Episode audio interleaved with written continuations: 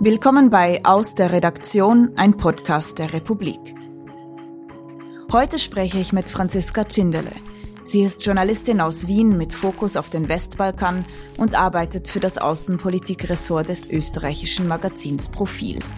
Sie ist auch als freie Journalistin tätig und derzeit unter anderem für die Republik in Albanien auf Reportage unterwegs. Der neue Bericht von Reporter ohne Grenzen zeigt, Journalistinnen und Journalisten stehen in vielen Teilen der Welt so stark unter Druck wie selten zuvor. So auch in Europa. Franziska Tschinderle geriet am 7. April unerwartet in die Schlagzeilen in Ungarn. Warum? Darüber unterhalte ich mich jetzt mit ihr. Mein Name ist Margaret Meyer und ich begrüße Sie zu diesem Gespräch. Franziska Tschindele, vor rund zwei Wochen haben Sie eine E-Mail geschickt nach Brüssel mit einigen Fragen an die Parlamentsmitglieder des Europaparlaments der ungarischen Fidesz-Partei. Das ist die rechtsnationale Regierungspartei Ungarns. Seither ist einiges passiert, aber beginnen wir von vorne. Was waren das für Fragen? Ja, das, das waren Fragen, wie sie viele Journalisten und Journalistinnen wahrscheinlich in ihrer Arbeit oft oder jede Woche schicken. Wir haben dieses E-Mail auch nicht nur nach äh, Ungarn geschickt, sondern an unterschiedliche Delegationen in Europa, nach Italien, zur Lega, äh, nach ähm, Frankreich zum Rassemblement National, äh, auch an die österreichische FPÖ und so weiter. Aber nur in Ungarn hat äh, das zu so einer, ja, zu seiner Reaktion geführt. Und die Fragen waren relativ kurz und bündig. Die erste Frage war, warum eigentlich bei dem Treffen, als sich äh, Viktor Orban mit ähm, Salvini beziehungsweise dem polnischen Ministerpräsidenten in Budapest getroffen hat, um eine mögliche Rechtsfraktion im EU-Parlament äh, anzukündigen. Warum bei diesem Treffen nicht auch Delegationen aus anderen Ländern dabei waren? Das war die erste Frage. Die zweite Frage war eigentlich sehr hm, für die Fidesz, muss man sagen, sehr, sehr wohlwollend, weil sie damit ihren Standpunkt hätten erklären können, nämlich was erhofft sich die Fidesz nach dem Austritt aus der Europäischen Volkspartei von dieser neuen Fraktion? Ähm, worum soll es da gehen und wer soll da aller dabei sein? Und die dritte Frage, die war länger formuliert und das war die Frage, die zu so viel Reaktionen geführt hat. Die lautete, wie wollen Sie verhindern, dass äh, die unter Anführungszeichen Fehler der Vergangenheit nicht wiederholt werden? In der Vergangenheit versuchen rechte bis rechtsextreme Parteien aus ganz Europa immer wieder Fraktionen im EU-Parlament zu bilden. Und sind dabei aber teilweise über Themen gestolpert, die sie voneinander trennen. Unter anderem auch Rassismus verschiedenen Ländern gegenüber, ähm, aber auch antisemitische Rhetorik. Und die Frage war, wie, wie wird diese Spaltung in Zukunft vermieden werden? Wie bildet man einen großen rechten Block? Und äh, das war zusammengefasst das E-Mail, das, das ich geschickt habe. Das waren ja keine außergewöhnlichen Fragen, sondern relativ sachlich und simpel. Aber was ist dann passiert? Was dann passiert ist, ist, dass ich ähm, auf die Fragen erstens einmal nie und bis zum heutigen Tag keine Antwort bekommen habe. Die erste Reaktion war, dass die Pressesprecherin des Delegationsleiters mir geschrieben hat, ihre Fragen haben sozusagen Untertöne, also sind äh, nicht objektiv formuliert. Es steht auch drin, dass das keine richtigen Fragen sind und ähm, dass da das Wort Euro Skeptizismus vorkommt und das Wort Antisemitismus. Also wie gesagt, in der dritten Frage ist ja, wie wollen Sie die Spaltung vermeiden? Das wird unter anderem als Beispiel genannt. Und weil diese Schlagwörter vorkommen und die Fragen so un, also so voreingenommen sind, wollen Sie und werden Sie darauf nicht antworten. Und es stand auch im E-Mail nochmal, also das ist auch das, was so problematisch ist, dass ich keine richtigen Fragen gestellt habe. Und sie finden, das sind keine Fragen und äh, darauf werden und wollen sie nicht antworten. Was dann passiert ist, ist, dass dieses E-Mail von mir aus irgendeinem Grund, wie auch immer, an äh, einen Sender sozusagen geleakt wurde. Und das ist ähm, Nachrichtensendung am Abend vergleichbar mit der österreichischen ZIP, also eine sehr, sehr wichtige politische Nachrichtensendung im ähm, äh, öffentlich-rechtlichen Rundfunk, also im Staatsfernsehen sozusagen. Und dort wurde ein sehr vernichtender Beitrag dann über mich gebracht mit Foto, Name, ähm, übersetzt äh, aus diesen Fragen beziehungsweise sämtlichen Artikeln, die ich ähm, jemals über Orban, über Viktor Orban geschrieben habe. Sie wurden also im ungarischen Staatsfernsehen M1 mit Name und Foto diskreditiert. Das äh, ist die Hauptnachrichtensendung gewesen, vergleichbar mit der schweizerischen Tagesschau oder 10 vor 10. Sie wurden als Provokateurin dargestellt und als Amateurjournalistin bezeichnet. Warum? Das darf man nicht persönlich nehmen, sowas, sondern das setzt eigentlich fort, was in, in Ungarn äh, seit Jahren Journalisten und Journalistinnen passiert. Also die Fidesz ist seit 2010 an der Macht und hat seitdem Stück für Stück in Salamitechnik, kann man fast sagen, die ähm, Medienlandschaft im Land äh, unter ihre Kontrolle gebracht. Entweder indem Medien geschlossen wurden oder indem regierungsnahe und auch loyale äh, Vertreter diese übernommen haben. Und solche Attacken auf Journalisten sind äh, und Journalistinnen sind in, in Ungarn leider nichts Neues. Was neu ist, ist, dass selbst das Stellen von Fragen zu so einer Schmierkampagne führt. Und es ist am Ende nichts anderes als, als genau das, eine, eine Schmierkampagne gegen meine Person, die aber eigentlich nicht mich treffen will, sondern alle äh, freien Journalisten und kritischen Journalisten und Journalistinnen in Ungarn, in, in der Europäischen Union. Und darüber hinaus, vermutlich. Man will also vielleicht ein Exempel statuieren an ihnen. Das war damit aber nicht getan mit diesem einen Beitrag. Es folgten mehrere Berichte, wo es auch immer wieder um ihre Person ging.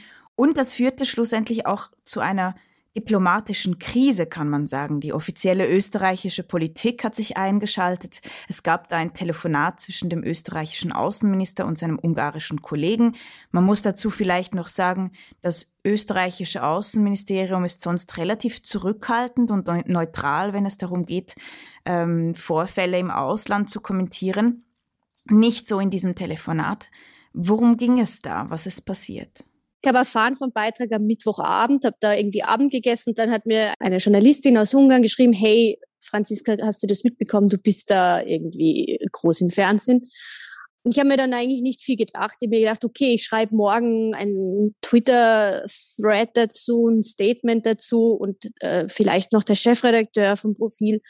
Und es ist dann schon im Laufe des Tages ziemlich, ähm, ich würde jetzt nicht sagen eskaliert, aber es haben einfach viele Menschen realisiert, wie weit die Fidesz mit diesem Schritt gegangen ist, äh, nämlich dem, und wie absurd auch dieser Schritt ist. Also dass alleine das Stellen von Fragen jemanden ähm, unter Generalverdacht stellt und hat auch, glaube ich, bei vielen sein beklemmendes Gefühl ausgelöst, weil wer will in einem Land oder leben oder auch in einer Europäischen Union, wo, wo es äh, Regierungsparteien gibt, die kritische Fragen nicht wie sonst vom Tisch wischen und sagen, auf die beantworten wir gar nichts, sondern die nutzen, um, um so gegen jemanden herzuziehen. Also ich bin da aufgestanden, hatte eigentlich ehrlich gesagt relativ viel zu tun, weil wir da Schlussproduktion hatten und dann äh, in der Früh denkt man sich noch nicht viel und am Abend musste dann irgendwie der Außenminister eingreifen. Dazu kann ich sehr, sehr wenig sagen. Ich habe mich mit ihm noch nie unterhalten, also weder als jetzt ähm, Journalistin am Interview oder als, als Privatperson. Ich weiß auch nicht, worüber er da gesprochen hat. Was ich weiß, ist, dass die Worte von ihm oder das Telefonat leider, muss man sagen, sehr wenig äh, Wirkung zeigte, weil nachdem er aufgelegt hat, 30 Minuten später der Außenminister von Ungarn einen sehr ja, wütenden Facebook-Post geschrieben hat, in dem er sogar noch einen Schritt weiter geht und wo er schreibt, ich würde eben Fake News gegen Ungarn, also sein Land verbreiten, was das Ganze nochmal ad absurdum führt. Nochmal, also wir haben ein E-Mail geschickt und dann wird innerhalb von mehreren, von ein paar Stunden wird dann plötzlich das draus. Das zeigt schon, mit welchem System wir es da mittlerweile zu tun haben. Diplomatische Krise, also dass es eine Reaktion gab, finde ich, finde ich wichtig. Ähm, aber Sie haben es äh, schon angesprochen, es ist auch unüblich. Der Außenminister Österreichs kommt äh, aus der ÖVP und die ÖVP hat traditionell und auch historisch sehr gute Beziehungen zu Orbans Fidesz und die waren äh, im Vergleich zu anderen Ländern in Europa relativ leise mit ihrer Kritik. Bis zum Schluss, als Orban kurz davor stand zu gehen, ähm, waren die Österreicher aus der ÖVP die einzigen abseits der Slowenen, die eigentlich noch die Hand ausgestreckt haben. Und auch mit ihrer Kritik an der Pressefreiheit in Ungarn, die seit Jahren äh, unter Beschuss steht, sehr, sehr leise. Wir hatten auch Beispiele aus der Türkei, ein Land, äh, mit dem Österreich und insbesondere die ÖVP deutlich schlechtere Kontakte hat ähm, und Beziehungen hat. Ein Journalist sogar ähm, eingesperrt wurde, Max Tierngast, und wo trotz Proteste und, und, und Medienberichten sehr, sehr lange kein Statement gab. Also es ist, glaube ich, deswegen auch viele ungewöhnlich gewesen, dass da in so kurzer Zeit ähm, so schnell ein so scharfes Statement kam. Und ähm, das ist gut und das ist wichtig, weil es zu Diskussionen führt. Die Frage, die man sich jetzt aber stellen muss, ist, bleibt es dabei oder wird es politisch jetzt eine sozusagen neue Ära geben, wo man klarere Worte gegenüber Ungarn und, und insbesondere einfach dem Mediensystem Orban wird es da kritischere Worte in Zukunft geben. Orbans Partei ist die Fidesz, die rechtsnationale Partei in Ungarn, auch übersetzt als der ungarische Bürgerbund. Rechtsnational, manche würden sagen rechtsextrem. Jetzt, was ist die Fidesz-Partei und was ist ihre Rolle innerhalb von Ungarn, aber auch in Europa? Innerhalb von Europa ist natürlich das, oder der Europäischen Union ist das Wichtigste, dass man wissen muss, ein, ein Ereignis der jüngsten Zeit, das uns ja auch veranlasst hat, diesen Artikel zu schreiben. Die Fidesz war bisher in der EVP, also der größten Fraktion im EU-Parlament, der ähm, den europäischen Konservativen sozusagen. Und ähm, da hat es aber schon seit seit Jahren geclasht, weil äh, die Werte ähm, innerhalb der Europäischen Volkspartei nicht mehr mit dem zusammengepasst haben, das sich in Ungarn etabliert hat. Also Orban nennt ja selbst äh, Ungarn eine nicht liberale Demokratie, sondern eine illiberale Demokratie. Und das lässt sich natürlich nicht vereinbaren mit der EVP, die zwar vielleicht gesellschaftlich konservativ sein mag oder, oder, oder wirtschaftspolitisch, aber auf jeden Fall äh, demokratische Werte vertritt, zu denen auch die Pressefreiheit gehört. Das war ein langer Hickhack. Äh, soll man den Orban ausschließen, beziehungsweise die Fidesz? Ähm, wie geht man mit ihm und, und den Abgeordneten um?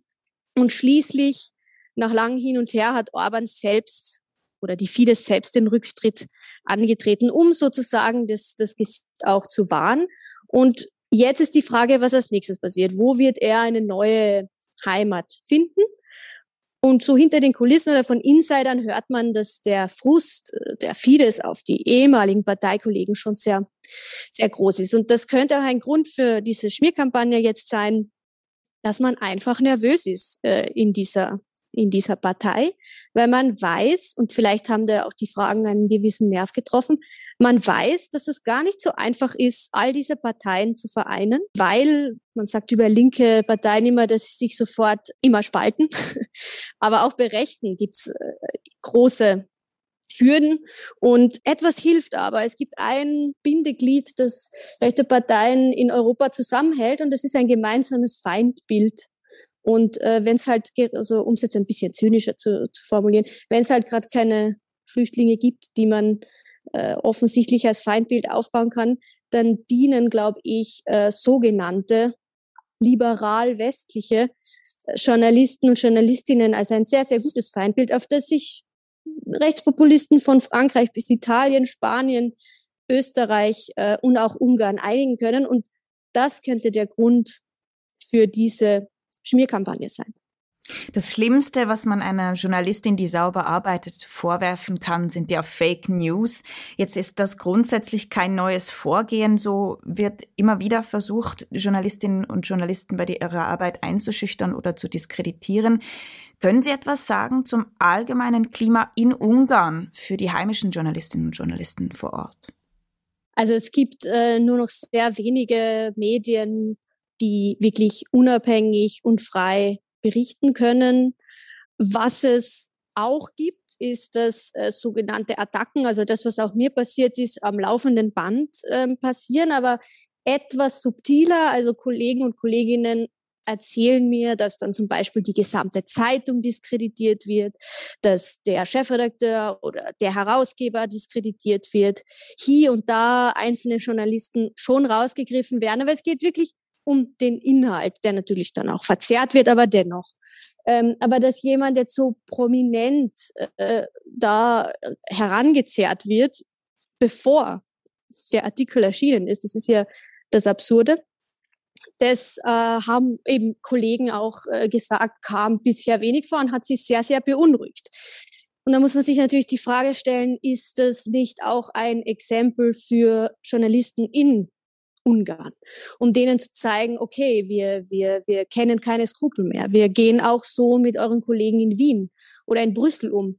Weil es gab auch in, in Brüssel äh, Kolleginnen, denen das passiert ist, zum Beispiel vom Magazin Politico, Lilly ähm, Bayer. Der ist es ebenso passiert und da muss man sich auch die Frage stellen, inwiefern das eine Rolle spielt, also inwiefern auch das Geschlecht eine Rolle spielt. Also wir sehen es auch in Slowenien, dass oft Frauen äh, attackiert werden, junge Frauen attackiert werden und ähm, man sie sozusagen als unerfahren hinstellt, als jemand, die keine Erfahrung, also nicht wissen, wie der Job ist, äh, nicht wissen, also dumme Fragen stellen. Also man wird ja wirklich so ein bisschen blauäugig dargestellt, um auch die gesamte Branche auch zu, zu diskreditieren. Und wenn das am laufenden Band passiert, kann man sich schon vorstellen, was das mit einer Gesellschaft macht. Ich glaube, dass man das Vertrauen in, in die Presse und auch in Journalisten äh, verliert. Nun haben Sie auch zahlreiche bestärkende Reaktionen bekommen von Berufskolleginnen und Kollegen, aber auch von Journalistinnenverbänden. Die haben gesagt, so nicht, das ist kein Umgang. Trotzdem äh, befinden Sie sich jetzt in einer schwierigen Situation plötzlich. Sie haben einfach Ihren Job gemacht, wie wir das auch machen, jeden Tag und äh, die, die Art von Fragen auch an Schweizer Politikerinnen und Politiker stellen. Diese Schmutzkampagne ist keine einfache Situation. Wie geht es Ihnen denn jetzt persönlich damit? Also ich glaube, wenn man sich also in meinem Fall habe ich mich eigentlich sofort in die nächste Recherche gestürzt, jetzt gar nicht extra, sondern ich konnte es natürlich auch nicht mehr absagen. Also ich war eigentlich am nächsten Tag im, im Flugzeug, äh, nach seit 14 Monaten wieder mal, wollte eigentlich einen Text darüber schreiben, wie das für mich ist, endlich mal wieder auf Recherche zu sein. Habe dann natürlich im Flugzeug nur oder das erste Mal in Ruhe über das nachdenken können. Und was mich dann nach einigen Tagen und auch heute schon mitgenommen hat oder ich das realisiert habe, wie absurd das ist, dass eben fünf Beiträge kamen. Ja. Bei einem Beitrag kann man sich noch denken, okay, da war gerade an dem Tag irgendwie, muss man einen Skandal, ähm, war gerade irgendwie ein Skandal, den man nicht in, thematisiert haben möchte, man will ablenken. Aber fünf Beiträge zeigen schon, dass das eine gewisse Systematik hat. Ähm, ich, mich schränkt das nicht ein. Also wir werden weiter ganz normal über Ungarn berichten, wenn es den Anlass dafür gibt, auch über das Treffen im Mai, wo mehrere rechtspopulistische Parteien zusammenkommen werden. Ähm, wir haben auch einen Kollegen in Budapest, der regelmäßig schreibt fürs Profil, der eigentlich der Profilkorrespondent äh, für Ungarn ist, der in, äh, der sich auch beschäftigt mit der mit der Mediensituation. Mich schränkt das ähm, in meiner Arbeit nicht ein. Es gibt mir aber langfristig zu denken und äh, sollte uns alle zu denken geben, nochmal, Ungarn ist Teil der Europäischen Union und ich glaube, es ist für alle Bürger und Bürgerinnen darüber hinaus ebenso, auch in der Schweiz, ein sehr bedrückendes Gefühl, wenn in einer Gesellschaft Fragen nicht mehr möglich sind. Also ich bin da gerade in Albanien, wo Sozialismus, Kommunismus geherrscht hat, wo, wo ein kritische Frage ins Gefängnis gebracht haben, mache normalerweise Interviews mit solchen Menschen. Natürlich sind wir weit davon entfernt, aber es rüttelt einen doch wach und sagt, Moment, es ist nicht weit von Wien, ein paar Autostunden von Wien. Ist das so nicht mehr möglich oder es wird zumindest nicht beantwortet und es hat Konsequenzen. Und das hat mir schon sehr zu, zu denken gegeben. Mehr als, als Bürgerin als als Journalistin. Franziska Tschindele, vielen Dank für dieses Gespräch. Dankeschön.